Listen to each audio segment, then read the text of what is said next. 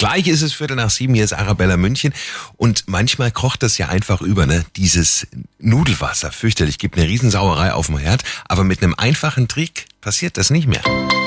Der Samstags Lifehack mit Simon. Unser Kochbesteck hilft einfach einen Holzkochlöffel über das kochende Wasser legen. Das Wasser steigt zwar vielleicht noch bis zum Löffel, aber eben nicht drüber. Der Löffel sorgt dafür, dass Schaum und Wasser drunter gehalten werden.